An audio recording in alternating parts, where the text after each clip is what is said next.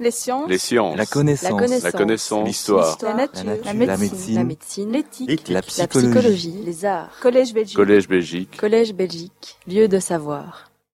Donc, bienvenue à ce cours conférence sur euh, les cantons de l'Est, sur la grande guerre des Eupen-Malmédiens, donc, euh, que j'ai rebaptisé euh, des combats militaires ou combats mémoriels pour euh, ce qui concerne le sous-titre.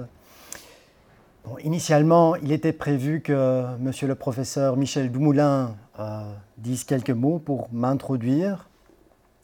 Il m'a contacté euh, la semaine dernière pour me dire qu'il est vraiment navré, qu'il serait impossible pour lui de, venir. Donc, il s'excuse auprès de moi, mais aussi auprès de vous. Donc, j'ai la tâche un peu bizarre de devoir me, présenter m'introduire moi-même. Je vais faire ça euh, euh, très brièvement parce que j'aime pas trop euh, étaler ce, que je fais. Donc, euh, pour le faire en, quelques phrases, je suis chargé de cours à Louvain-la-Neuve, à, à l'UCL, où je donne entre autres une partie de cours sur, sur. Donc, c'est une partie du cours qui s'intitule Identité nationale, régionale et communautaire. Et dans le cadre de mes recherches scientifiques, je m'intéresse avant tout à la littérature de guerre qui se rapporte à 14-18, donc la fameuse littérature de témoignage, euh, si vous voulez, et aussi à l'histoire et à la littérature de la région d'Eupen, Malmedy et Saint-Vite, dont je suis issu en fait. Alors aujourd'hui, je parlerai d'un chapitre vraiment crucial pour ce territoire limitrophe, qui a, comme vous le savez peut-être, changé de nationalité à plusieurs reprises. Et en effet, la Première Guerre mondiale et l'annexion à la Belgique qui s'en est suivie sont au fondement même de l'identité des Belges germanophones. Donc c'est la dénomination généralement utilisée par les habitants même de la région. Et en proposant ce cours conférence, je réponds aussi à une certaine demande, car les publications en langue française concernant ce sujet sont assez rares. Donc, depuis plusieurs décennies, il y, a, beaucoup de publications qui se font, mais c'est souvent en allemand. Et comme c'est des publications scientifiques, euh, elles ne sont pas forcément euh, traduites. Et donc régulièrement, on, me demande d'envoyer l'un ou l'autre document. Alors les questions qui nous préoccuperont aujourd'hui sont d'abord la façon dont les soldats de la région ont vécu la Première Guerre mondiale. Dans ce contexte, nous essayerons, nous essayerons surtout de savoir si les soldats de Penmalmedy ont participé d'une forme ou d'une autre aux atrocités d'août 1914 en Belgique occupée. Ensuite, nous nous intéresserons à la façon dont les morts ont été commémorés une fois le territoire devenu belge. Y a-t-il des particularités à observer par rapport au reste du pays et par rapport à l'Allemagne et surtout par rapport à cette situation particulière dans laquelle euh, la population et le territoire euh, vont se retrouver? Et dans le contexte du centenaire de la Grande Guerre, je trouve qu'il est important de soulever ces questions en portant un regard critique sur les écrits contemporains et les pratiques mémorielles de l'époque, c'est-à-dire les histoires de régiments, la littérature de guerre, les monuments et aussi les cérémonies. On n'aura pas le temps de, tout aborder, euh, je présenterai quelques morceaux choisis. Le cours se déclinera en cinq parties. Après un bref aperçu de l'histoire d'Eupen Malmedy avant la guerre, nous nous attarderons sur le conflit proprement dit. Ce sera un point un peu plus long. Avant de, rappeler de façon concise les modalités d'annexion des cantons, rédimés, hein, comme le dit le terme consacré, et enfin d'aborder la question de la mémoire de la Grande Guerre dans le territoire. Quelques réflexions sur les commémorations récentes clôtureront cet exposé. Commençons par un bref aperçu du passé mouvementé de Penmal Médicin. Vite. Alors, je vais le faire très bref. Hein. Sous l'Ancien Régime, le territoire euh, fait partie des Pays-Bas autrichiens, hein, donc c'est l'histoire des Habsbourg. Suite à la Révolution française, cette région est intégrée en 1795 dans le département de l'Ourthe, avec Malmedy comme euh, siège d'une sous-préfecture. Donc la ville de Liège était la préfecture proprement dite. Et c'est à ce moment-là que Eupen, Malmedy et Saint-Vite se retrouvent pour la première fois dans, l'histoire dans une entité administrative euh, moderne. Donc c'est là quelque part le, fondement de, l'histoire commune de ces différents territoires. Donc euh, je vous ai mis une petite euh, carte des départements. Donc vous avez le, département de, de l'Ourthe ici, avec euh, la région concernée qui s'étend plus ou moins de ce côté-là. Après la chute de Napoléon, le Congrès de Vienne mettra fin à deux décennies de règne français en rattachant Eupen et Malmedy et Saint-Vite à la Prusse, où ils allaient constituer les Kreise Eupen et Malmedy. Donc c'est de là que vient la dénomination Eupen-Malmedy. Saint-Vite faisait en fait partie du Kreis de, de Malmedy. Donc euh, vous avez ici, vous voyez du côté belge encore Verviers, et donc le territoire qui nous, qui nous intéresse s'étend sur ce territoire-là, plus ou moins.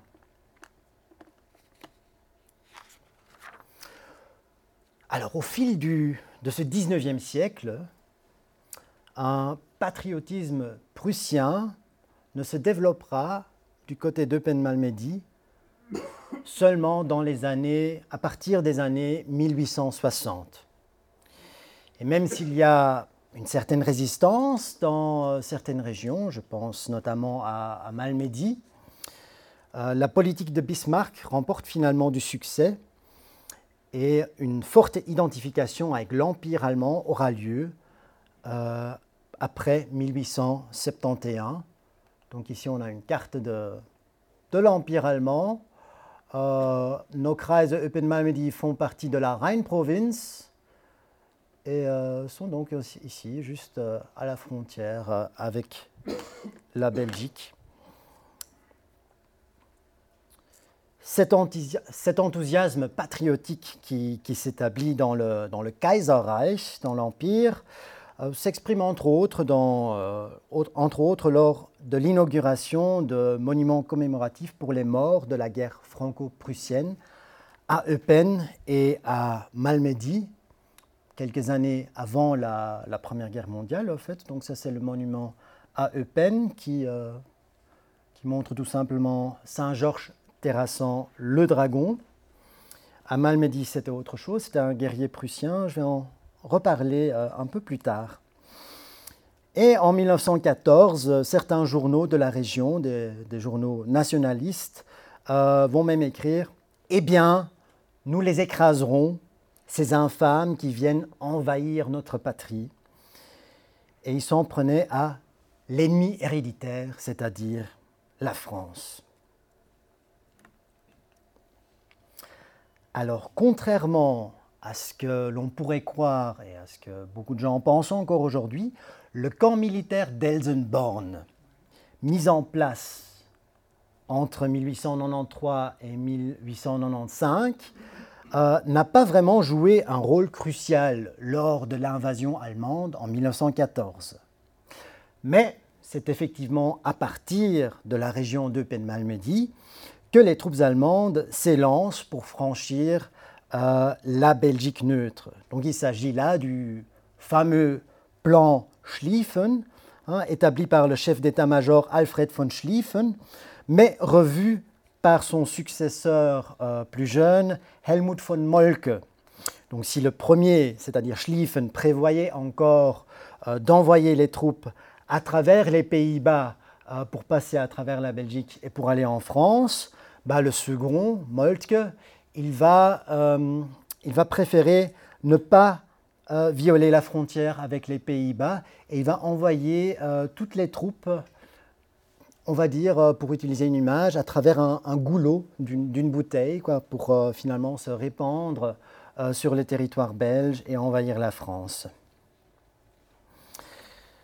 Mais des lettres secrètes du Landrat du cercle de donc c'était une, sorte de gouverneur de province, si vous voulez, euh, que j'ai trouvé récemment euh, dans les archives de l'État à Eupen, donc des lettres euh, secrètes du Landrat du cercle de peine au commandement et du commandement d'arrondissement d'Aix-la-Chapelle au bourgmestre de Peine, montrent qu'il y a déjà eu des instructions pour une éventuelle mobilisation à la fin du XIXe siècle. Donc les lettres qui sont seulement conservées à partir de 1895, ce qu'il y a eu avant, j'en sais rien. Mais déjà en 1895, il y a des traces pour cela.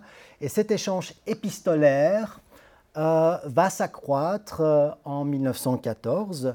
Et au mois de mars, surtout, euh, il y aura des instructions très claires pour, pour la mobilisation. Et notamment, on va demander au bourgmestre de Penn de mettre à disposition des lieux pour héberger et nourrir les troupes qui vont plus tard, quelques mois plus tard, envahir la Belgique. Mais par contre, à ce moment-là, et même en automne de cette année fatidique de 1914, personne, mais personne ne s'imagine que cette guerre allait prendre une dimension mondiale et qu'elle va durer plus de quatre ans. Donc ça, il faut quand même garder en tête pour, euh, pour ce moment-là. Alors une partie de la population belge et du nord de la France, comme vous le savez, est avant tout marquée par des crimes de guerre, donc ces fameuses atrocités, où environ 6500 civils sont assassinés et plus de 25 000 maisons euh, deviennent la proie des flammes. L'agissement sans merci des troupes allemandes peut être expliqué en partie par la peur de francs-tireurs qui n'auraient pas existé. Donc ça, c'est toujours quelque chose de, de, fort délicat dans l'historiographie. Alors les historiens irlandais John Horn et Alan Kramer expliquent dans leur ouvrage German Atrocities que les soldats allemands avaient été surtout marqués par les récits de francs-tireurs de la guerre précédente, c'est-à-dire la guerre franco-allemande, celle de 1870-71. Euh, donc des histoires transmises par les livres d'histoire, mais aussi par euh, les pères ou, grands-pères euh, des soldats de 1914. L'historien américain Jeff Lipkus avance même des arguments controversés en faveur d'une implication de la Oberste Heeresleitung, donc du commandement suprême de l'armée allemande. Mais il n'y a même pas un an, un autre livre, cette fois-ci de l'historien allemand Gunther Spraul, vient critiquer, voire corriger et relativiser ces hypothèses. Et une autre étude est en préparation. Bref, vous comprenez le chapitre, même plus de 100 ans plus tard, n'est pas encore fermé. Quoi qu'il en soit, on s'est souvent posé la question si des soldats eupenmalmédiens ont participé d'une façon ou d'une autre à ces atrocités. Le fait que la plupart faisaient partie d'un régiment de réserve laissait soupçonner que cela était fort peu probable. Mais mes recherches récentes, lors desquelles j'ai opposé les historiographies officielles des régiments concernés aux études critiques et critiquables à leur tour que je viens de mentionner, viennent désormais apporter une réponse. Alors, les soldats des Kreise Eupen et Malmedy, y compris les volontaires, sont mobilisés dans le régiment d'infanterie actif numéro 25 et effectivement dans les régiments d'infanterie de réserve 28 et 29. Il faut savoir que 80% des réservistes faisaient partie du dernier. C'est pour ça qu'on se disait, bon, peu probable qu'ils aient participé à des atrocités. Ben, pour ces gens-là, c'est effectivement le cas. Mais Le 4 août 1914, donc la date fatidique pour la Belgique, à 8h05 du matin, un groupe de 25 Ulans franchit la frontière au niveau du point des quatre frontières. C'est donc euh, au niveau de Gemeni, quatre frontières parce qu'on n'a pas seulement la Belgique, les Pays-Bas et l'Allemagne, mais aussi le tout petit territoire de Moresnet neutre, sur lequel je ne vais pas m'attarder maintenant. Le régiment d'infanterie numéro 25 suit seulement une heure après. Donc à 9h05, régiment 25 qui passe la frontière. Leur but premier est d'atteindre Visé. Mais la démolition du pont au-dessus de, la Meuse et le bombardement émanant du fort Pontis euh, forcent le régiment de bivouaquer un peu au nord de la ville. Maintenant, pour la journée suivante, l'histoire officielle du régiment ne mentionne rien et continue son récit adroitement avec le surlendemain, comme si rien de notable ne s'était déroulé euh, ce jour-là. Or, selon Jeff Lipkus, en date du 5 août, le régiment en question est responsable de l'assassinat de 10 habitants du village de Bernau et de l'incendie de 67 maisons en tant que mesure de représailles. Par contre, le dit document souligne bien la présence de francs-tireurs. Donc je cite, c'est une euh, traduction euh, de ma part, parce que ces livres n'ont pas été traduits. Quand le régiment traversa le village de Bernau aux alentours de minuit, il fut subitement assailli par des coups de feu émanant de civils cachés dans leurs maisons, dans leurs jardins et derrière des haies. Pertes ont, été comptabilisées.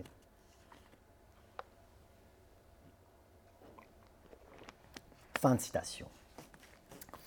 Ailleurs, à Évenier, le régiment regroupe les habitants masculins dans une remise et les menaces de mort en cas de trahison.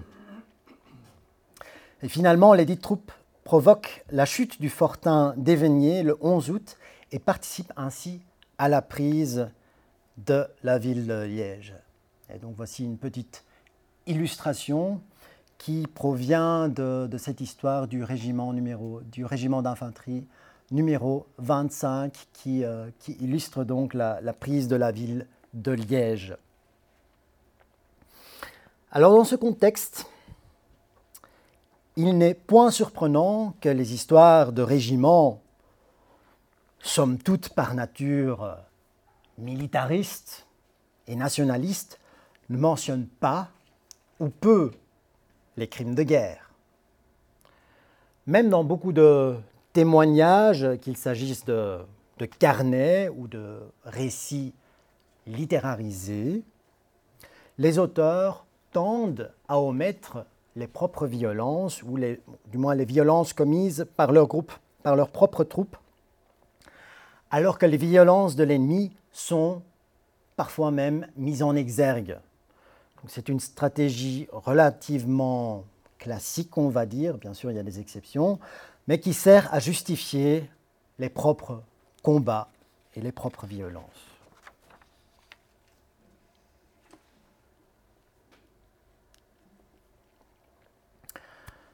Les histoires ou légendes des francs-tireurs sont rapidement repris par des journalistes et par des écrivains qui participent ainsi à leur prolifération. C'est le cas notamment de l'écrivaine Nanny Lambrecht, assez connue dans, dans la région, qui à l'époque était enseignante à Malmedy, mais aussi une des rares correspondantes de guerre qui traverse dès les premiers jours la Belgique occupée. Ah, il y en a une autre euh, du nom de Schalek, mais sur le, sur le front de, de l'Est, qui, qui, est assez connu aussi.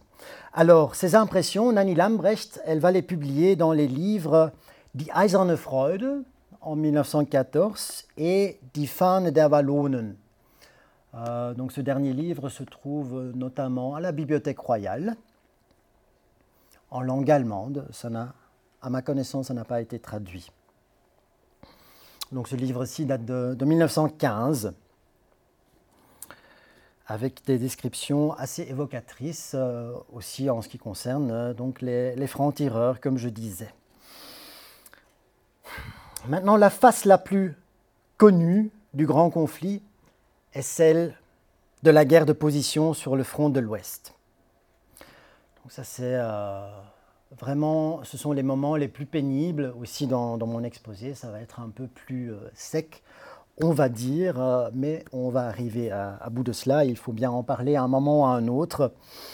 La bataille de la Marne en septembre 1914, où euh, les régiments d'infanterie.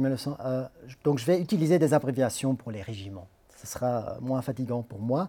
Donc régiment d'infanterie, je vais désormais, dire IR, parce que pour infanterie, régiment. Et pour les régiments d'infanterie de réserve, je vais dire RIR. Voilà, comme ça vous, vous, savez. Donc la bataille de la Marne en septembre 1914, où les IR-25 et RIR-29 ont connu des pertes importantes et celles près de Ypres et Langemarck en mi-novembre 1914, où le IR-25 a également combattu, se solde par un échec considérable pour l'armée allemande. Le front se transforme en guerre de position que les trois régiments comprenant des Eupen-Malmédiens vont vivre essentiellement dans la Champagne. Alors j'ai euh, la chance d'avoir euh, des, statistiques euh, que, les archives de l'État à Eupen euh, ont, élaborées. Donc on a, a une, belle représentation graphique pour toute la durée de la guerre avec le nombre de, morts par, mois. Et donc on, voit même des pics ici. Donc ça c'est les troupes qui avancent vers la Marne. Ça c'était euh, donc euh, presque 70 victimes à ce moment-là. Euh, bataille de la Champagne, la bataille de la Somme, ici les batailles près de l'Aisne et la bataille près d'Arras. En, en, allemand, on parle de la offensive Michael. Je vais en parler dans, quelques instants. Je vais vous laisser ces, ces, statistiques comme, comme petit point d'accroche. La bataille d'hiver, en allemand la Winterschlacht, fait le plus de victimes et la bataille de Champagne va marquer une grande partie de l'année 1915, comme vous le voyez aussi sur, euh, cette représentation. Le IR-25 est impliqué dans la bataille d'Arras en mai-juin et le RIR-29 perd presque 60 hommes dans la bataille d'automne. Le IR-25, à son tour, reste coincé dans la guerre de position à l'Aisne jusqu'en juillet 1916.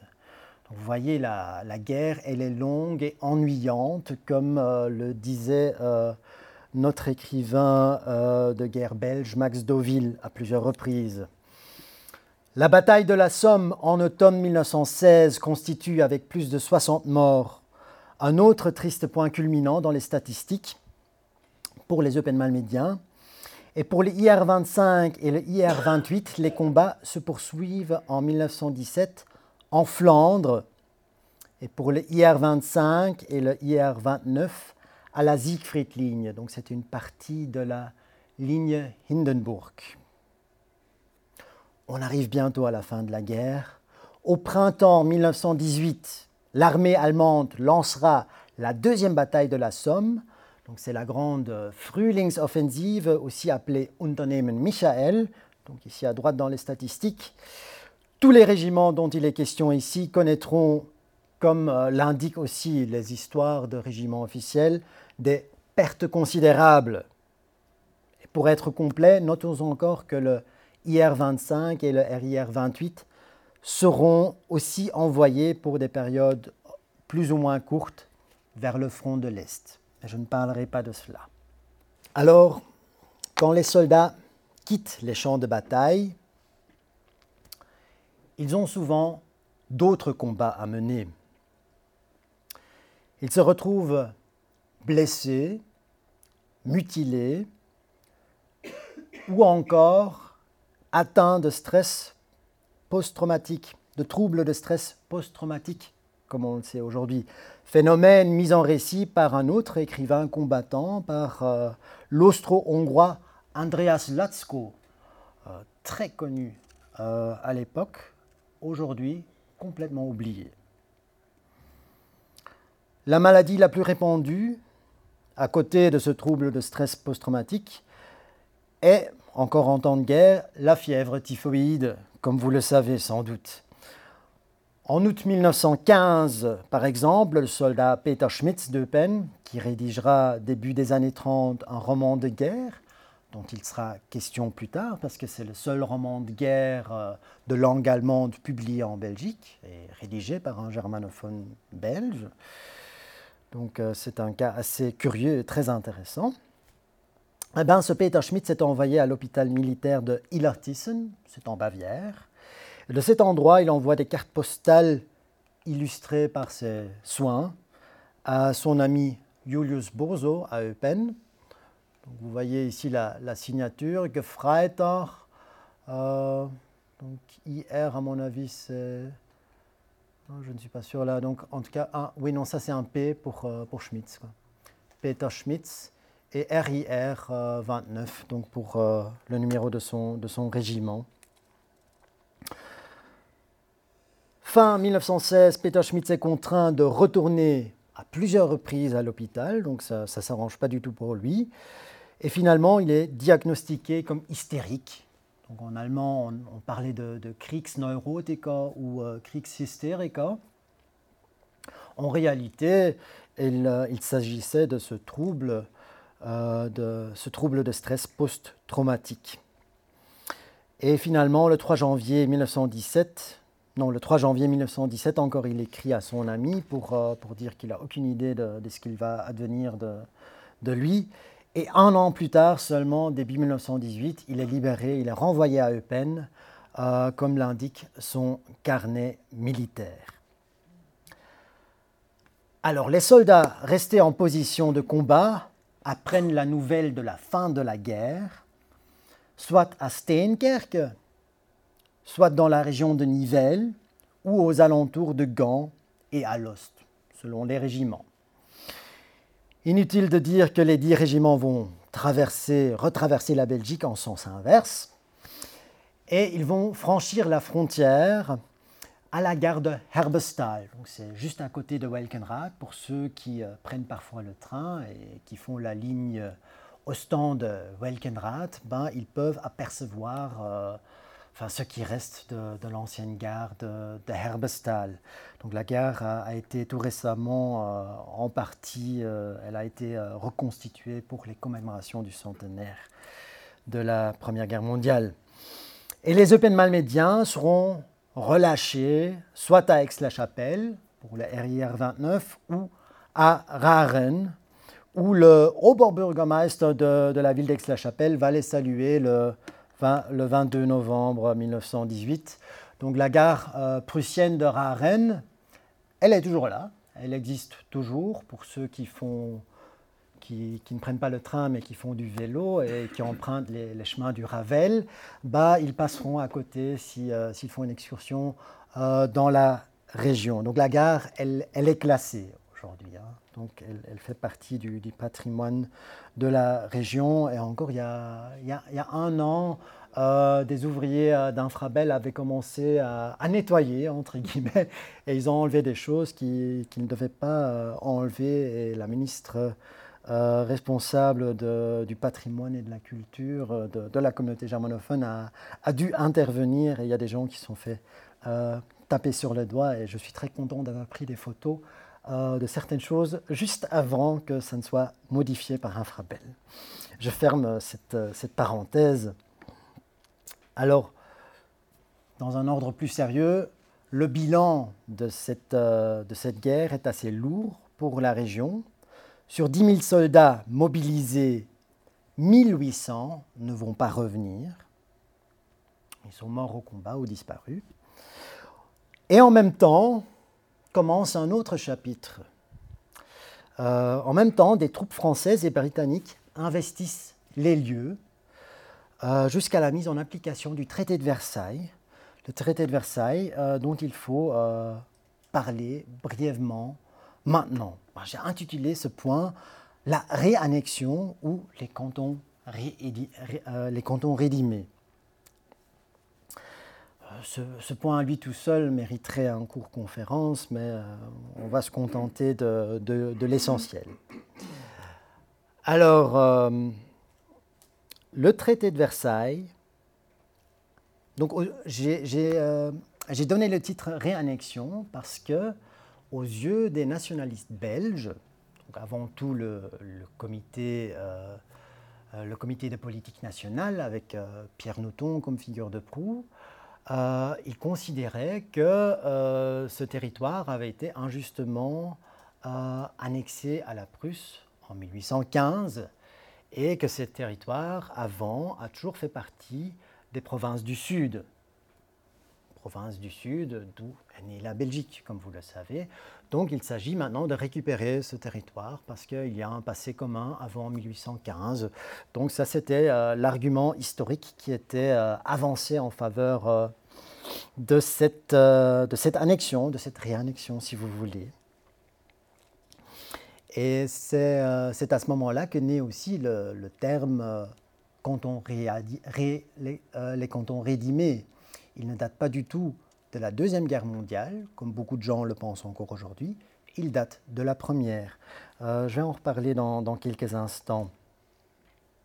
Alors, le traité de Versailles attribue le tout petit territoire de Moresnet neutre, qui a une histoire particulière, euh, qui jouissait depuis le congrès de Vienne d'un statut provisoire permettant de le qualifier d'un curieux micro-État, et les deux Kreise Eupen et Malmedy à la Belgique.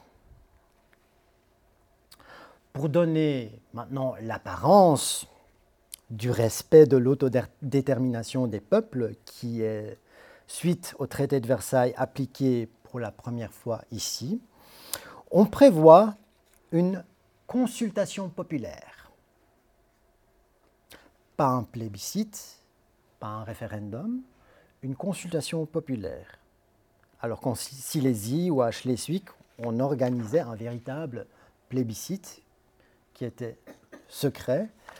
Alors, euh, pour assurer la bonne intégration des frères retrouvés, comme on disait aussi souvent à l'époque, on met en place un gouvernement transitoire dirigé par un général, le général Hermann Balsia, origine de Bruxelles, originaire de Bruxelles, de Saint-Just-Tenaude, fils d'un militaire luxembourgeois et d'une mère allemande.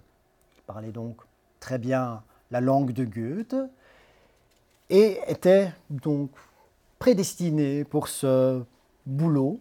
Il va être anobli à l'occasion, il va recevoir le rang de haut commissaire royal.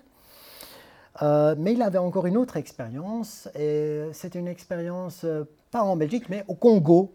Il avait une expérience coloniale. Donc ça aussi, ça jouait un peu euh, en faveur du choix de ce monsieur. Et le Premier ministre Léon Delacroix, à l'époque, lui écrit, quelques jours avant le début de sa mission, qui commença le, 10 janvier 1920, euh. Euh, voilà. Prenez soin que tout marche sans problème et que les coûts restent raisonnables. Vous serez comme le gouverneur d'une colonie qui est directement en contact avec la patrie. Petite citation euh, qu'on aime bien euh, ressortir lorsqu'on parle de cette, euh, de cette annexion et de la mise en place du gouvernement transitoire. Bon, je ne vais pas vous priver de, des autres slides. donc voilà, ici, donc vous avez ici l'ancienne frontière belgo-allemande avant le traité de Versailles et en pointillé ici donc ça, c'est la nouvelle frontière. La ligne continue ne nous intéresse pas pour l'instant. Ça, c'est pour plus tard. oui, pour le terme rédimé, donc le terme rédimé, on, en parle souvent, donc j'ai été voir dans le trésor de la langue française pour avoir quand même une définition, parce qu'on parle toujours de racheter, effectivement. Euh, en droit, donc le DR pour droit, racheter une obligation par le versement d'une contribution, dans un sens euh, large, et dans un sens plus littéraire, donc dans un contexte religieux, on peut, si le sujet désigne le Christ, on peut parler de racheter par son sacrifice le genre humain, etc. Et euh, il y avait encore une troisième variante, oui, l'idée de racheter, sauver. Donc, euh, on ne va pas lire euh, tous les exemples, donc vous, avez compris l'idée. Euh, par contre, je ne sais pas quand le terme apparaît vraiment pour la première fois, donc ça, ça, ça, demeure flou. Peu importe. Donc, une consultation populaire, ça c'est le terme qui est retenu dans l'article 34 du traité de Versailles. donc là, on dit clairement, voilà, l'Allemagne renonce entre autres en faveur de la Belgique à tout droit et titre sur les territoires comprenant l'ensemble des cercles, Kreise, de Eupen et Malmedy. Donc ici, ils ont écrit euh, Malmedy avec un accent, normalement c'est 100. Pendant les six mois qui suivront la mise en vigueur du présent traité, des registres sont ouverts par l'autorité belge à Eupen et Malmedy. Et les habitants des dix territoires auront la faculté d'y exprimer par écrit leur désir de voir tout ou partie de ces territoires maintenus sous la souveraineté allemande. Il appartiendra au gouvernement belge de porter le résultat de cette consultation populaire à la connaissance de la Société des Nations, dont la Belgique s'engage à accepter la décision. Vous voyez, ce n'est pas un vote secret, on va mettre des listes dans deux endroits, à Eupen et à Malmedy. Ces listes seront accessibles de 9 à midi et de 2 à 4 et les jours fériés pendant 2 ou 3 heures. Euh, voilà, les gens qui ne s'inscrivent pas dans ces listes, eh ben, on considère qu'ils veulent être belges. Voilà. Il y aura aussi des moyens de pression exercés par certains gendarmes. Il y aura aussi des agents provocateurs pour influencer cette consultation. Euh, il y a notamment un agent provocateur du nom de Christian Zandt qui a publié ses mémoires, qui se trouve, euh, enfin il y a un exemplaire qui se trouve aussi en Bibliothèque royale, qui lui a été un agent provocateur double d'abord pour la Belgique et ensuite pour l'Allemagne. Parce que pas seulement la Belgique, aussi l'Allemagne essayait d'influencer euh, le résultat de, cette consultation. Et donc vous voyez aussi, en regardant de près l'article 34 du traité de Versailles, que l'organisation de cette consultation populaire, eh ben, elle revient à la Belgique. Donc il n'y a pas une instance neutre qui l'organise, ce sont euh, les, commissaires d'arrondissement de Eupen et de Malmedy qui vont donc réunir euh, deux tâches carrément contradictoires, c'est-à-dire de un, euh, veiller à ce que cette consultation se, se déroule de façon neutre et sans entrave, et d'un autre côté, que ce territoire soit bien intégré dans l'État belge. Donc c'est un peu, euh, vous l'aurez compris, c'est un peu farfelu. Et d'ailleurs, euh, il y aura pas mal de, critiques à ce moment-là. La population n'aura pas trop droit au chapitre à ce niveau-là parce que la presse sera quand même censurée par le, par le gouvernement baltien. Euh, mais déjà, avant la mise en place de, ceci, il y a notamment des politiciens imminents du Parti ouvrier belge qui vont euh, critiquer euh, cette démarche, entre autres euh, Louis de Broucker, mais je, ne vais pas le, citer maintenant. voilà. Vous m'avez suivi jusqu'ici, oui, parce qu'on va aborder maintenant le, le, point prochain, c'est-à-dire les combats mémoriels. Alors, d'un point de vue mémoriel, la population est désormais confrontée à ce qu'on peut appeler un drame identitaire, voire un dilemme identitaire. comment commémorer en Belgique des soldats qui sont morts pour l'empereur allemand?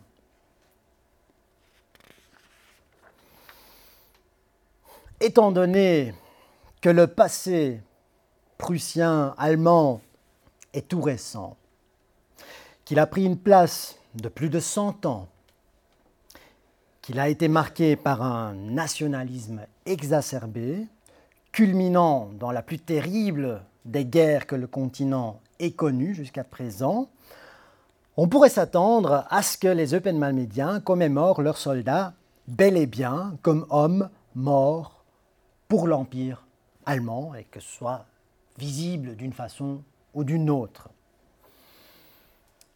Qu'en est-il en réalité? Hermann Balcia, vous l'avez vu passer.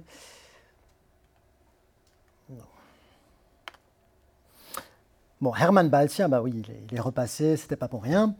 Euh, il était conscient de ce problème et il met en place une commission, une commission des monuments et sites qui a comme devoir de s'assurer que les monuments et sites sont neutres d'un point de vue national. Des commémorations autres que religieuses sont d'ailleurs pratiquement interdites pendant toute cette phase transitoire qui s'étend de 1920 jusqu'en 1925. Donc un nombre important de la centaine de monuments aux morts mis en place pendant tout l'entre-deux-guerres dans cette région se trouve d'ailleurs dans les églises, autour des églises ou dans un cimetière. C'est aussi suite au souhait de voir un site neutre que le cimetière d'honneur de Penn, prenons-le comme exemple, comporte des croix de pierre très simples et sobres, dépourvues de symboles ou inscriptions nationaux ni allemands ni belges sont commémorés. On commémore des, soldats, mais euh, on ne signale pas s'ils ont été allemands, belges ou autre chose. Quelques exceptions, néanmoins, semblent avoir échappé à cette fameuse commission des monuments et sites du général Balsia. Et c'est là-dessus qu'on va se pencher parce que voilà, c'est ça les petites curiosités euh, qui sont intéressantes à montrer. On constate que sur la plaque commémorative inaugurée en 1923 dans l'église du hameau de Mackenbach, Mackenbach, tout le monde connaît Mackenbach Non, euh, non c'est près de Saint-Vite. Pardon? Au sud-est de Très bien. Très bien. Très bien, pas mal. Je ne sais pas si vous avez déjà mis euh, pied dans l'église de Mackenbach. Ceci, vous êtes alors familier. Et il y a une inscription ici qui parle clairement de Als deutsche Männer gefallen auf dem Feld. On parle ici d'hommes allemands. Et donc ça c'est vraiment exceptionnel.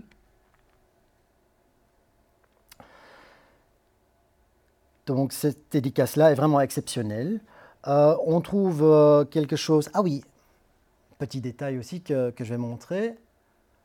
Ici en haut, il y a ce qu'on appelle une croix pâtée.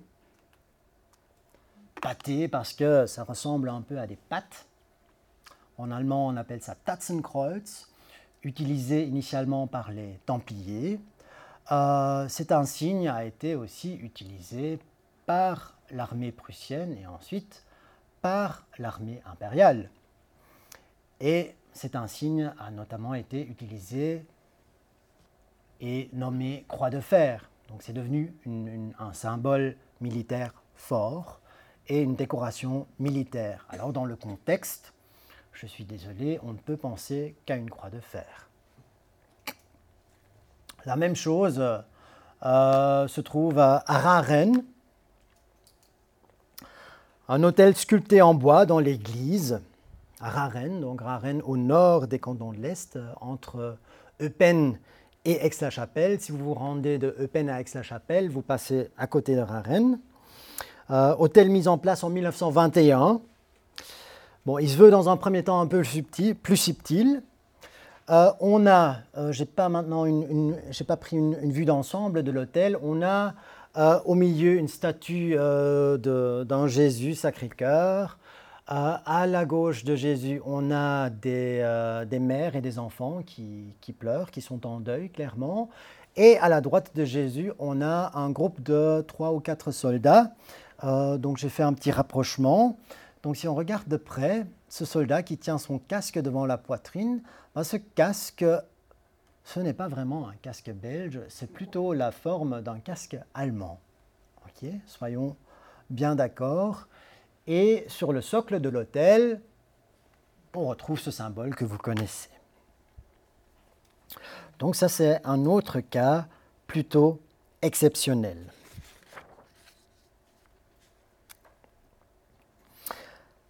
À d'autres endroits, on remarque que les discours mémoriels font parfois allusion au passé allemand, voire à un éventuel retour de la région à l'Allemagne, retour qu'on espère d'une certaine façon, en tout cas pour certains. Lors d'une cérémonie au 1er mai 1935, dans le village de Niedrum, c'est près de Bütchenbach, le curé tient le discours suivant. Là aussi, ça a été traduit par mes soins. Nos héros sont morts depuis déjà 17 ans, mais leur mort fut héroïque. Ils étaient prêts à se sacrifier et ont accompli leur devoir. Ils ont combattu pour nous. Leur casque d'acier a aussi protégé nos têtes. Leurs poings ont protégé nos corps. Leur gueule cassée a protégé notre langue maternelle. Prenons exemple et vivons comme eux, ils ont péri. Que ceci soit notre serment sur les vieilles entraves de la camaraderie fraternelle. Maintenant vient une phrase importante. Notre Heimat doit vivre, même si c'est au prix de notre vie. Cette phrase, sans doute, ne vous dit rien. Dans un premier temps, on peut se poser maintenant la question euh, contre quelles menaces leur chef et, leur langue maternelle devaient être protégés? On ne va pas débattre là-dessus. En tout cas, le casque d'acier fait clairement référence à l'identité allemande des soldats. Ça, c'est une chose. Mais le plus frappant, c'est la dernière phrase. Il est nécessaire de la déchiffrer. C'est en fait, euh, le discours est venu à moi euh, grâce à un, de mes étudiants qui a fait un travail sur euh, les, monuments de guerre. Max Neumann, son nom, je dois quand même le citer à un moment ou à un autre. et donc, quand j'ai corrigé son travail, j'ai dit, mais cette phrase, elle me dit quelque chose. Je l'ai déjà lu quelque part. Notre Heimat doit vivre, même si c'est au prix de notre vie. Euh, et j'ai été voir dans la, poésie de guerre et euh, je l'avais rapidement retrouvée. Il s'agit en fait d'une phrase d'un poème de Heinrich Lersch, poète de guerre. Euh, c'est une phrase qui vient de son poème Soldatenabschied, datant de 1914. Et là, il ne parle pas de notre Heimat doit vivre, mais Deutschland doit vivre même si c'est au prix de, notre vie. Et cette phrase, elle va être réutilisée au moment du, discours de ce curé, en Allemagne et à l'étranger, pour décorer comme inscription sur des monuments aux morts. On retrouve cette phrase d'ailleurs sur un monument aux morts, sur un monument aux soldats allemands à Langemark. Donc Deutschland muss leben und wenn wir sterben müssen, c'est ça le, la version originale pour la citer une fois. Donc pour éviter des éclats, le curé ici de Nidrum euh, a remplacé la dénomination de l'ancienne patrie par le thème plus neutre de Heimat. Et dans le contexte, je saisis l'occasion pour, euh, pour, préciser que le terme de Heimat devient vraiment important pour les Open Malmédiens, euh, parce que comme on ne peut pas vraiment commémorer des soldats allemands et on a perdu sa patrie et on ne s'est pas encore identifié avec la nouvelle patrie, bah, ce qui est surtout important pour les gens, c'est la région dans laquelle ils vivent. Et c'est donc la Heimat, un terme qu'on ne peut pas vraiment euh, traduire vers le français. Alors, à côté du problème identitaire euh, posé par le changement de patrie, se rajoute à Malmedy. Donc maintenant, je vais parler un peu des, petites différences euh, culturelles, en tout cas, surtout au niveau de la langue. Euh, donc à Malmedy se rajoute le problème de la langue. Premier acte marquant après la guerre à Malmedy, c'est le démontage du monument commémorant les guerres prussiennes de 1864, 66 et 70-71. Alors, si l'action est ordonnée par Hermann Balzia, qui a son siège dans, dans Malmedy, on va dire, Malmedy c'est la ville la plus des cantons de l'Est, c'est pas par hasard qu'il a choisi cet endroit-là, je pense. Et euh, le bâtiment euh, dans lequel il va établir son siège, c'est aussi l'ancien bâtiment du Landrat, donc du gouverneur euh, du, Kreis de, de Malmedy, c'est symboliquement important aussi. Et bien ainsi, l'action de ce démontage de, ce monument a été ordonnée par Baltia, elle sera exécutée par les membres du club wallon, qui, eux, pouvaient de cette manière tourner le dos au passé allemand, marqué par des tentatives de germanisation de la, population wallonne à l'époque de Bismarck. Alors dans ce contexte, ce n'est sans doute pas un hasard que cette action se déroule pendant la nuit de mai de 1920. Ceux qui connaissent la région savent que la nuit de mai, c'est quelque chose, c'est un événement important. Donc pour ceux qui ne le savent pas, bah, à la base, la tradition malmédienne d'aller, donc c'est une tradition malmédienne à la base, avant d'être une tradition, de devenir une tradition germanophone. La tradition malmédienne d'aller déclarer son amour auprès des jeunes femmes en chantant la chanson Le nu de mai, qui date de, 1900, de 1868, euh, avait acquis une signification symbolique particulière depuis la politique de germanisation de Bismarck. En tout cas, c'est ce que je pense. Elles étaient l'expression par, excellence d'une identité culturelle wallonne qui pouvait dès à présent s'exprimer à nouveau sans, entrave. Alors, quoi de plus parlant alors que de décapiter la statue du guerrier prussien de ce monument et dans un, espèce de, cortège pseudo-funéraire d'aller l'enterrer au cimetière de Malmedy.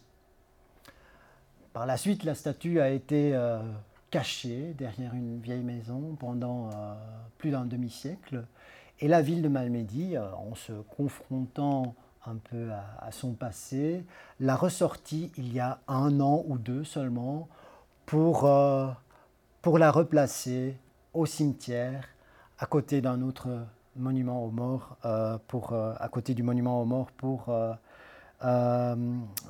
pour ceux de la Première Guerre mondiale.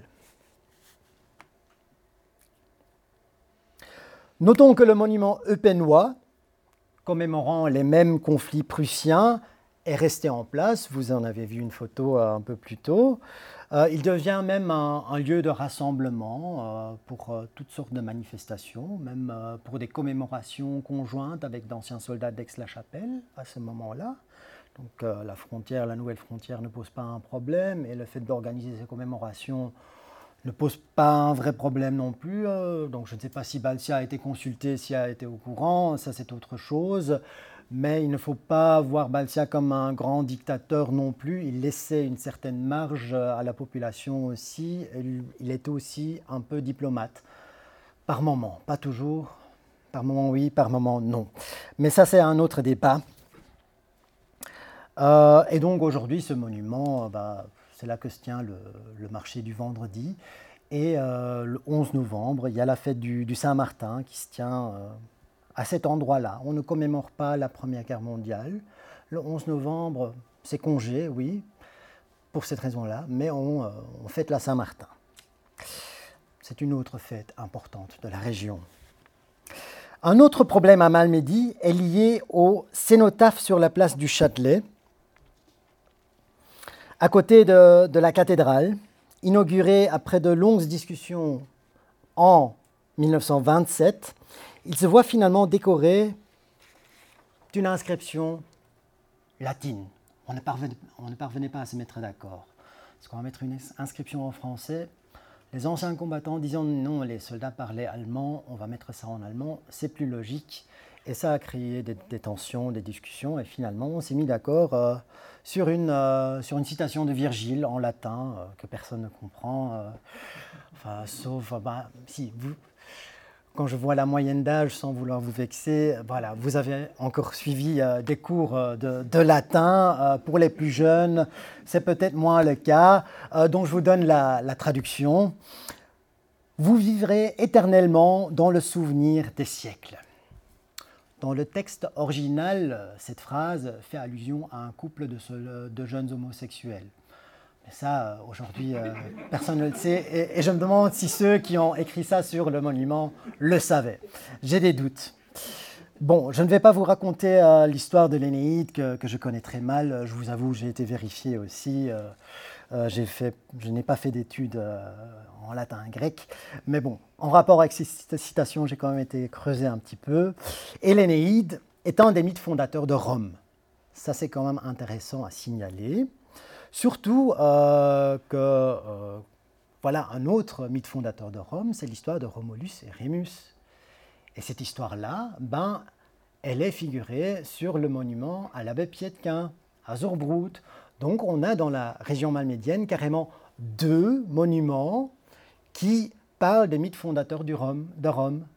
Donc euh, donc c'est une façon euh, implicite, voire explicite, euh, d'affirmer sa romanité ou son appartenance à, à, la sphère culturelle romane, si vous voulez. On peut débattre là-dessus. Hein. Euh, et intéressant aussi avec, euh, en rapport avec, euh, avec, le monument Pietquin, c'est que lors de l'inauguration, les Malmédiens, à ce moment-là, aussi ont chanté la nuit de mai. Voilà, donc pour, pour, vous montrer la, la, charge émotionnelle, mémorielle et culturelle que cette chanson a à ce moment-là. De manière générale, on peut, sur base des études récentes, observer trois particularités pour les monuments à Eupen, Malmedy, Saint-Vite. Sur une partie des monuments, on ne trouve pas de liste de noms des défunts.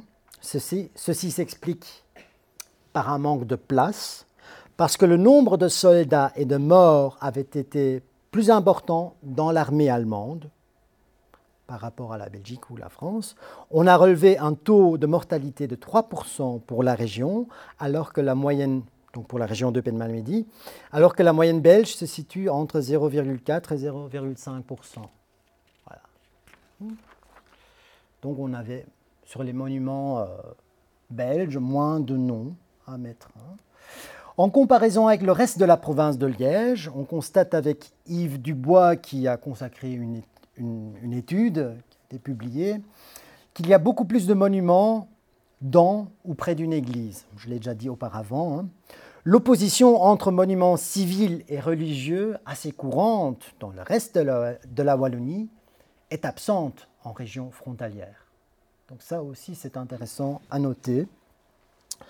Ceci s'explique d'un côté par le caractère profondément catholique de la majorité de la population et d'un autre côté, c'est aussi le fruit de la politique mémorielle du gouvernement transitoire, comme vous l'aurez compris.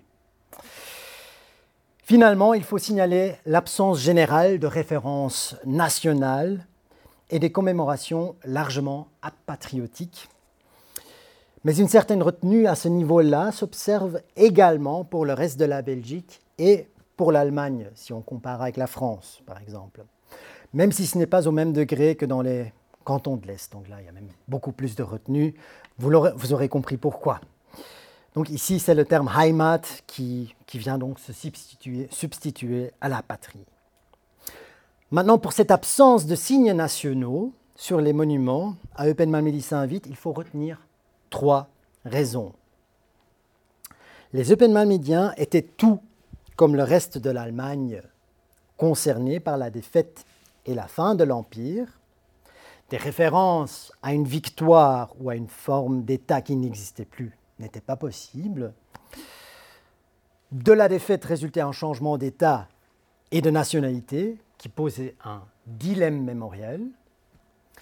Et troisièmement, ce changement d'État plaçait la région sous un régime transitoire qui s'ingérait dans la culture mémorielle sous forme d'une commission spéciale.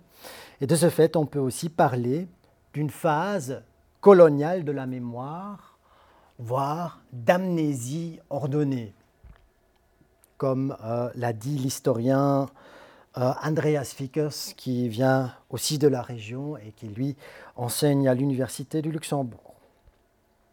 On sait l'ensemble de ces trois points qui a eu un impact sur la culture mémorielle des cantons de l'Est. Signalons finalement l'existence d'un certain nombre de symboles et de discours pacifistes, mais sur, lesquels nous n'avons pas le temps de nous attarder. Cette période entre les deux guerres mondiales est avant tout marquée par une polarisation, il faut que je le dise un moment, par une polarisation de la population entre les partisans de la vieille partie et ceux de l'intégration à la Belgique, qui est en partie reflétée par la difficulté d'intégrer les soldats morts dans l'histoire de l'un ou de l'autre camp, au-delà d'un discours religieux. Dans les sources écrites, la prise de position pour un camp entre guillemets pro-allemand ou entre guillemets pro-belge devient plus explicite. Je vais parler de, quelques livres. Euh, les livres sont une autre forme de lieu de mémoire, on peut dire. déjà plus haut, il a été question des histoires officielles des régiments qui paraissaient à la fin, enfin, qui paraissaient tout le long des années 20 et des années 30. Euh, si deux des dix ouvrages ont été rédigés par des personnes extérieures à la région pour euh, le régiment euh, pour le RIR 29 et le IR 25. Le livre contenant le récit du régiment de réserve numéro 28 est l'œuvre d'un entrepreneur eupénois du nom de Erich Peters, qui vient d'une famille de tisserands. Ces historiques de régiment, généralement basés sur euh, la documentation officielle du régiment concerné, sont pendant toute l'entre-deux-guerres euh, relativement populaires et surtout fort nombreux. Euh, en 1938, on en compte pas moins de 786. Donc il est clair que ces histoires de régiment intéressent en premier lieu les anciens combattants et leurs familles. Ils ne sont jamais devenus des best-sellers mais c'est quand même remarquable ce, nombre impressionnant. Si l'on prend en compte l'étude de l'historien allemand Markus Pöhlmann, spécialiste de, l'histoire militaire, sur cette littérature documentaire, on peut affirmer que l'ouvrage de Erich Peters, ce qui nous intéresse ici, est un cas tout à fait représentatif. Donc il ne montre pas de particularité. L'auteur avait d'ailleurs été en charge du journal de campagne du, régiment, de son régiment pendant la guerre, et correspond par la suite avec ses anciens camarades en Allemagne pour compléter ses notes et préparer cette publication à partir de 1924 déjà. Donc apparemment, selon la préface, il a, il a rédigé ses livres en 1924, mais il n'est publié qu'en 1927. Et le livre mentionne, la préface mentionne à la fin Eupen comme lieu de rédaction.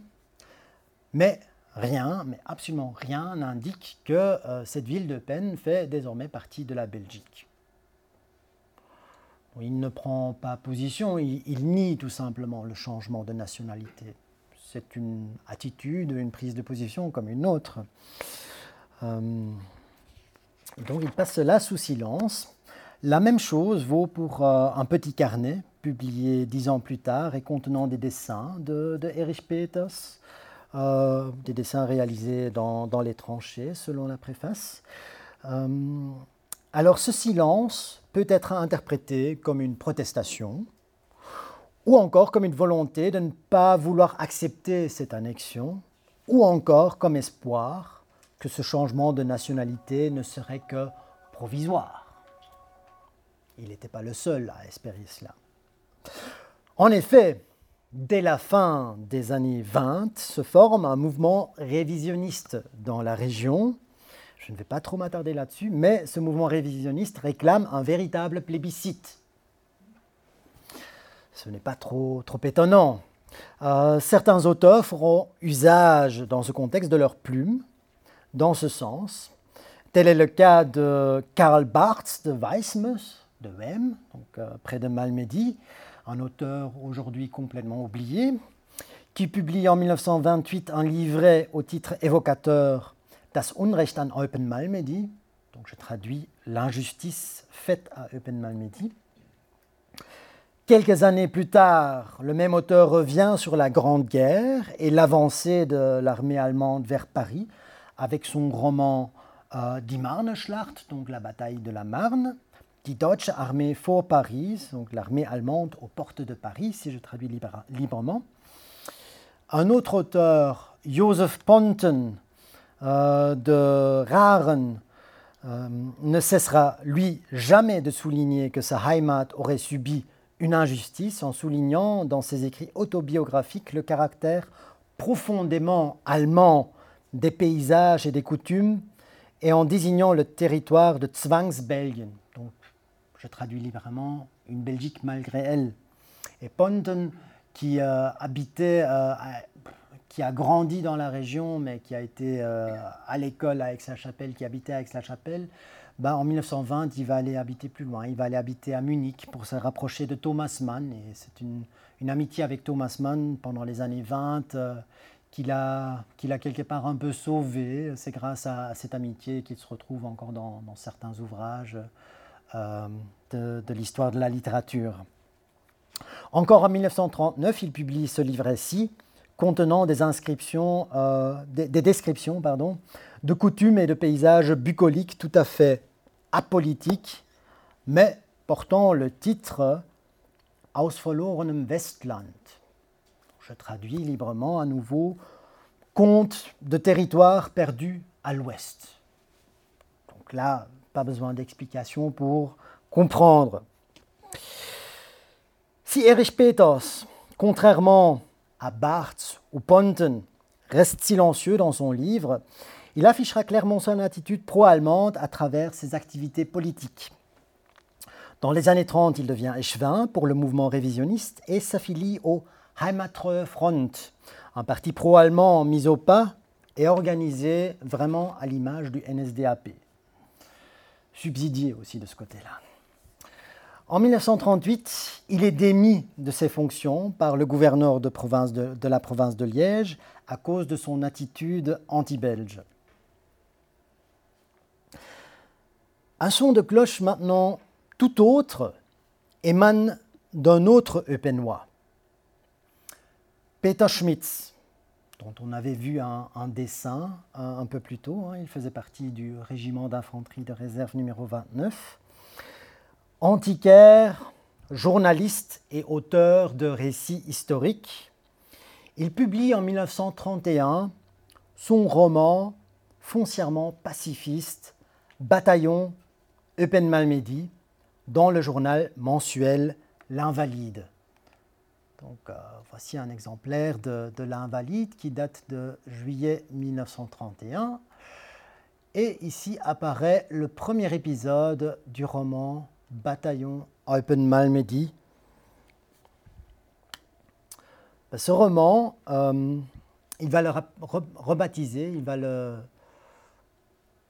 revoir stylistiquement il va le publier sous forme de livre et, euh, sous le nom de Golgata.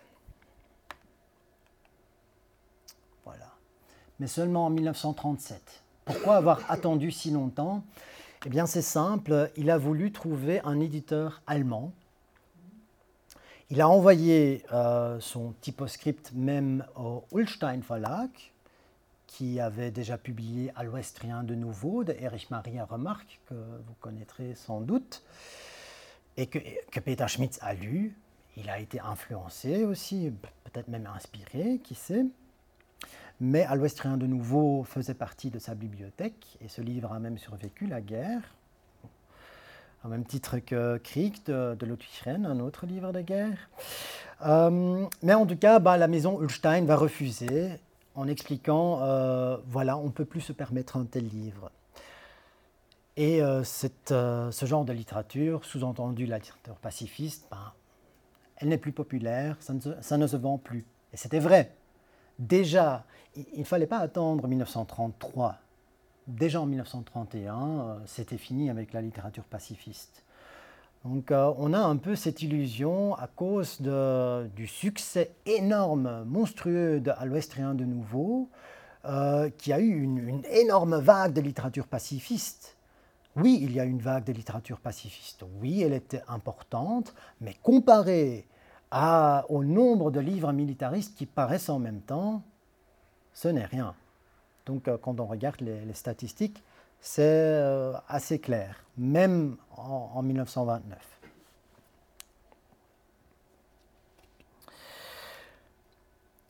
Alors, Schmitz euh, a été comme 80% des réservistes de la région membre du RIR 29, euh, dont l'historique est publié aussi plus ou moins à ce moment-là, en 1933, par un membre de l'amicale allemande de ce régiment.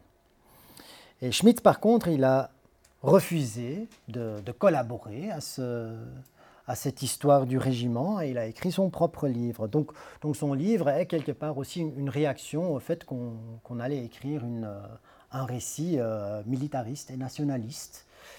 Euh, donc, il y a, deux livres, on va dire, qui, ont fortement influencé Schmitt. C'est la rédaction de, cette histoire du régiment et d'un autre côté, À l'Ouestrien de nouveau de Erich Maria Remarque et je rajoute aussi Ludwig Rennes euh, voilà. Alors il faut dire que euh, pour, euh, le contexte, les membres de, de, l'Invalide, donc ça c'était l'association des anciens combattants en, Belgique qui avait des, des satellites régionaux. Donc ça, c'est ici la version, euh, donc la AEP de Malmedy s'invitait à la Calamine, on avait un, propre journal mensuel pour, pour le satellite des, cantons de l'Est, on va dire, euh, qui était euh, essentiellement en allemand. De temps en temps, il y avait des textes officiels en français qui, souvent étaient traduits aussi. Mais ce qui est remarquable aussi, on le voit sur, sur cette page, vous n'allez pas le voir très bien, mais je, vous le dis, ici, c'est un article qui provient d'un journal allemand Das andere Deutschland.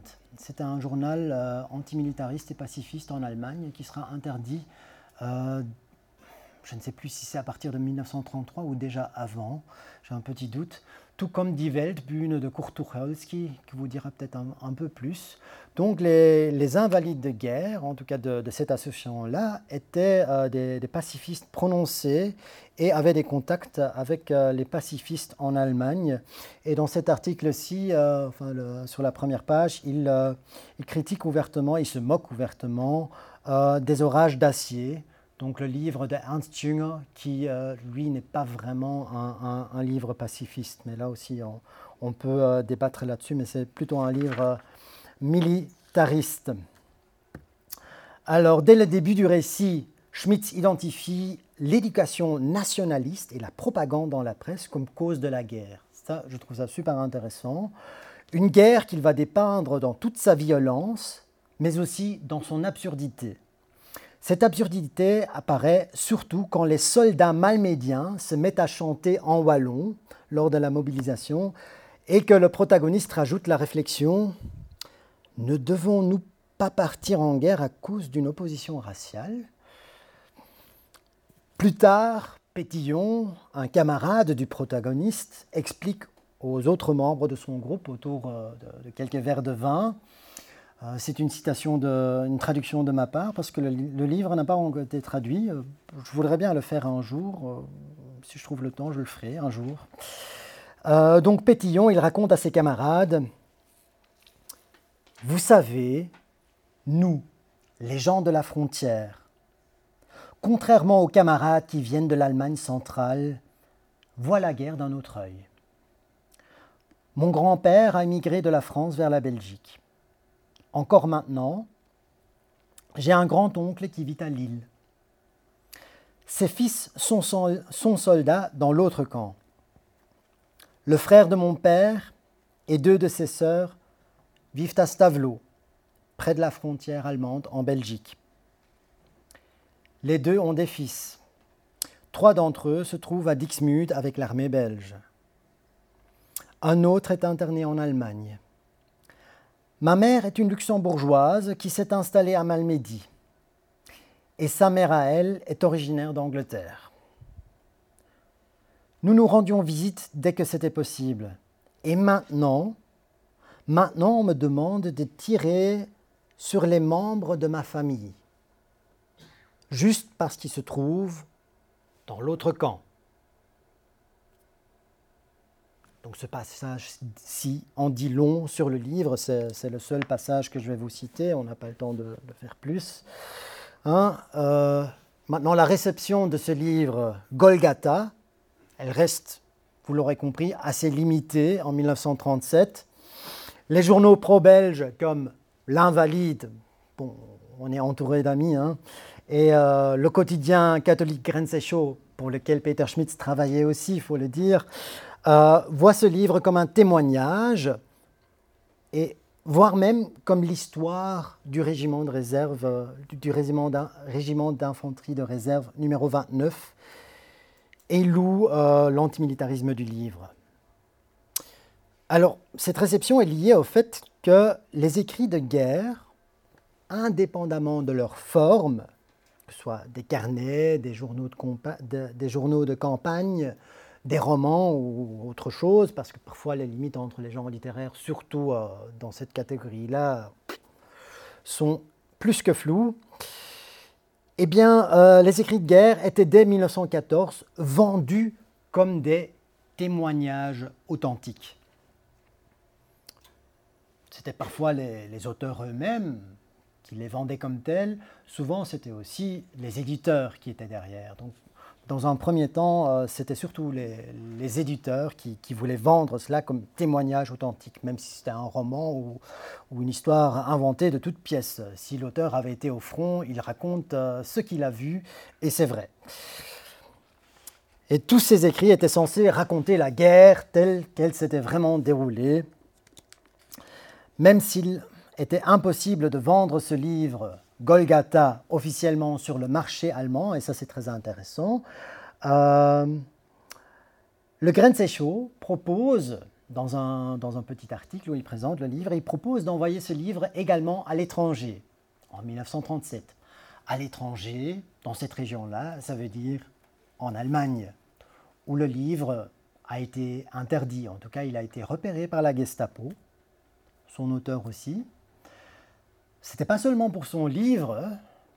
En fait, j'ai trouvé euh, dans les archives de l'administration des victimes de guerre, c'est dans le même bâtiment que le CGS, un dossier de plus de 300 pages, un dossier personnel au nom de Peter Schmitz que la Gestapo a compilé entre 1936 et 1938.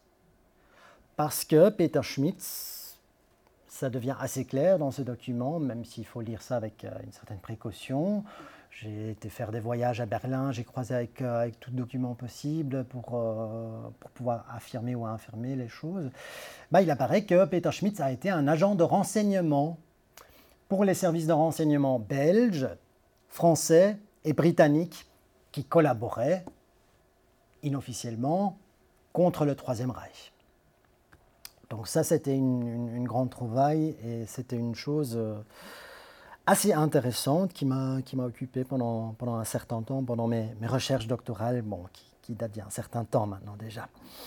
Euh, voilà, Schmitz, pourquoi le dossier s'arrête en 1938 Parce que Schmitz meurt euh, en, février 1938 et la Gestapo soupçonne dans un premier temps de, euh, que sa femme allait, allait, allait reprendre les, les rênes du, de ce réseau, mais ils n'ont rien pu prouver et j'en sais rien non plus. Euh, voilà.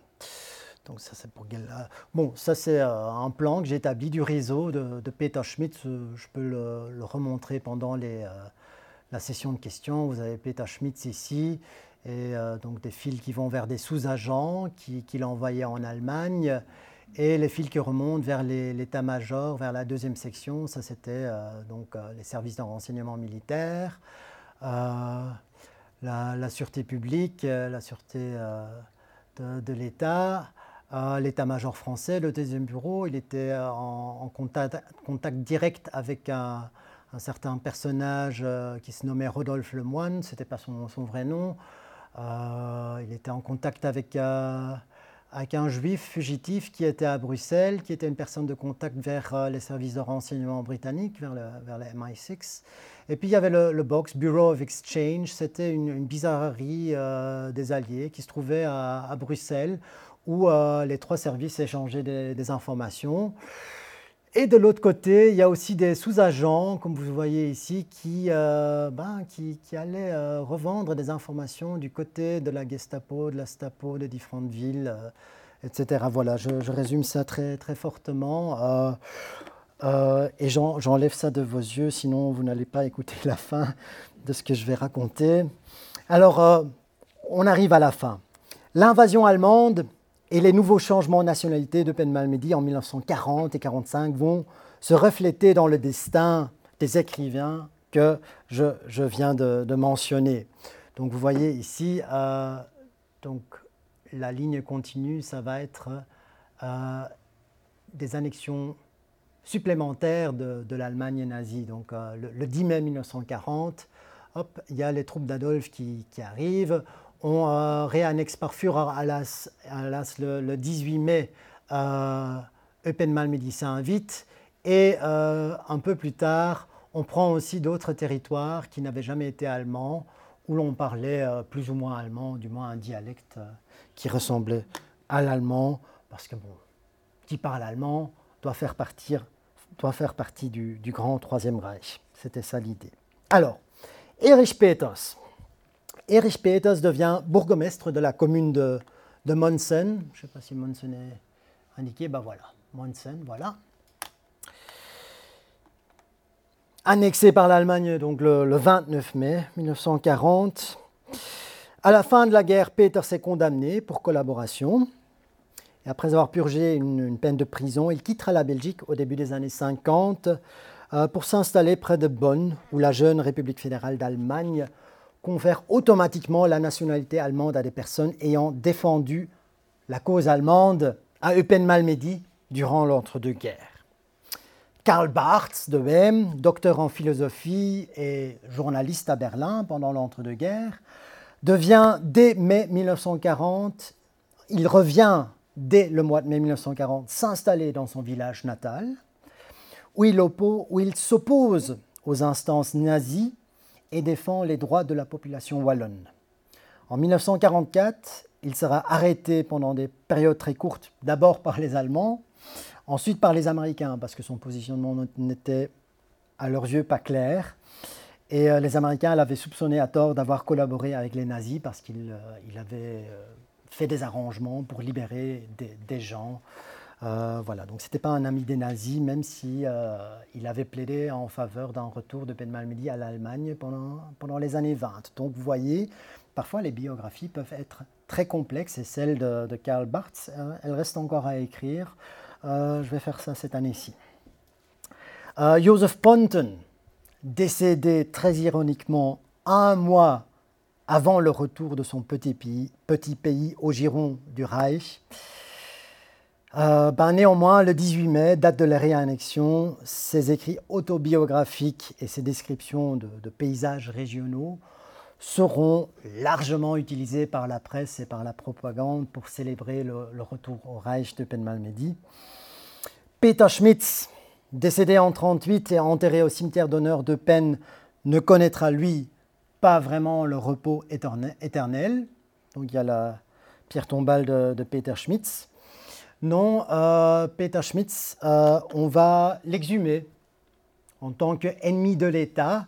Euh, bah, sa veuve, elle va recevoir une lettre, votre, votre mari, en tant qu'ennemi de l'État, du Troisième Reich, n'est pas digne de reposer sur le cimetière d'honneur. Donc on va procéder à l'exhumation, on va le transférer dans une tombe familiale que vous me signalerez et on va détruire la pierre tombale, le tout à vos frais. Merci. Euh, en 1945, euh, la tombe va être rétablie. Donc ça, c'est la, pierre tombale rétablie qui, est encore là aujourd'hui. Euh, bon, je vais pas... Oui, si, je dois raconter cette histoire-là parce qu'elle parce qu'elle est intéressante. Euh, le 10 mai 1940, au petit matin, il y a Joseph Kerz, jardinier, mais aussi SS Sturmbannführer. Euh, bah, il apprend euh, via la fréquence radio que les troupes allemandes arrivent. Il prend son drapeau croix gammé, son vélo, il traverse la ville. Il veut annoncer la bonne nouvelle, mais pas de bol pour lui. Euh, à la caserne, il y avait encore des soldats belges et il le fusille. Joseph Goebbels mort. Pour les nazis, un martyr de la première heure. Et si Peter Schmitz, on enlève sa tombe très tôt le matin, à un moment il faisait peut-être pas encore clair, je ne sais pas, je n'étais pas là, euh, si, cette action-là était plutôt une action nocturne qui se passait à l'abri des regards, l'enterrement de Joseph Keres, ça se faisait en grande pompe. Euh, il y a des photos dans le Westdeutscher Beobachter de Joseph, bah, de Joseph Keres à vélo. Euh, de Joseph Keres mort dans la rue, de Joseph Keres sur un brancard, du cortège funèbre euh, dans la ville avec plein de gens à côté, et euh, pas mal de photos, une dizaine de photos, sur le cimetière d'honneur où on va enterrer Joseph Keres sur une place spéciale, un peu en oblique, devant les anciens combattants de la Première Guerre mondiale, alors que lui n'était pas à ma connaissance, n'a pas été un, ancien combattant de, la Première Guerre mondiale.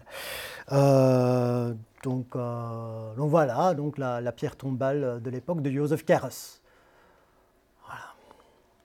Voilà. Voilà. Voilà, les nazis, quant à eux, les nazis eupénois tenteront d'effacer toute trace mémorielle euh, de, Peter Schmitz. Non seulement on va enlever la tombe, on va aussi brûler son roman Golgotha, en tout cas tous les livres qu'on trouve. Heureusement, il y en a quelques-uns qui n'ont pas trouvé. Euh, ça m'a permis de rééditer le, livre il y a deux ans. Euh, donc c'est juste en allemand pour l'instant. Donc pour ceux qui veulent, j'ai deux, trois exemplaires qui me, qui restent, pour ceux qui lisent l'allemand. Alors aujourd'hui, et là, là-dessus je termine vraiment, voilà, tous ces protagonistes ne sont que lentement redécouverts. Donc euh, vous les découvrez maintenant, euh, et même dans la région, on, les redécouvre. La plupart des gens ne, les connaissent pas. Euh, voilà, parce que ces protagonistes font référence à un passé complexe. L'histoire des cantons de l'Est après la Deuxième Guerre mondiale est surtout marquée par une longue période de mutisme. Donc avec tout ce que vous avez entendu aujourd'hui, les gens à un moment ne voulaient plus en entendre parler, parce que d'une certaine façon, ils ne savaient plus sur quel pied danser. Et euh, donc mes, grands-parents encore, euh, voilà, ils n'en parlaient pas. Alors qu'ils avaient des choses intéressantes à raconter. Mais ça, je ne vais pas faire maintenant. Il faut attendre la fin des années 80, 1980, pour que les historiens de la région fassent rentrer des chapitres importants de cette histoire mouvementée dans la sphère publique au moyen de petites publications, au moyen d'expositions. Donc moi-même en tant qu'élève, ouais, dans l'école secondaire, on a été voir les premières euh, une exposition qui s'intitulait euh, Die donc euh, les années qu'on a refoulées. Hmm, les années refoulées. Concernant les commémorations de la Grande Guerre aujourd'hui, donc le centenaire, il faut constater que celle-ci, bah, la Grande Guerre ne prend pas une place importante dans la mémoire collective. Hein. Je l'ai déjà euh, dit en filigrane, le 11 novembre est un jour férié, mais on ne commémore pas vraiment la, Première Guerre mondiale, et même dans les journaux, euh, on n'en parle pas parce qu'il n'y a, pas de manifestation. Il n'y a pas de manifestation en rapport avec la Première Guerre mondiale. Non, c'est euh, la Saint-Martin avec des, lanternes, des lampions, des flambeaux, et c'est tout à fait autre chose. Voilà. Maintenant, il serait intéressant d'analyser euh, l'histoire euh, de la tradition de Saint-Martin, euh, si on a fait exprès d'amplifier cela après la Première Guerre mondiale, je ne sais pas. Ça, c'est autre chose. donc pour le centenaire aussi, la communauté germanophone n'avait, contrairement aux autres entités fédérales, pas de programme officiel propre. Mais il faut quand même signaler qu'il y avait quelques projets de taille plus ou moins petite qui étaient organisées, comme la reconstitution partielle de la gare de Herbestal. Donc il y a quand même eu euh, des événements autour de ça pour, euh, euh, pour sensibiliser, les gens, sensibiliser les gens. Ou une exposition à Malmedy avec le titre évocateur La Wallonie prussienne sous les ordres du Kaiser. et, euh, et des visites guidées de, certains monuments avec, euh, bah, des historiens euh, qui, qui fournissaient quelques, explications. Mais c'est à peu près, euh, tout.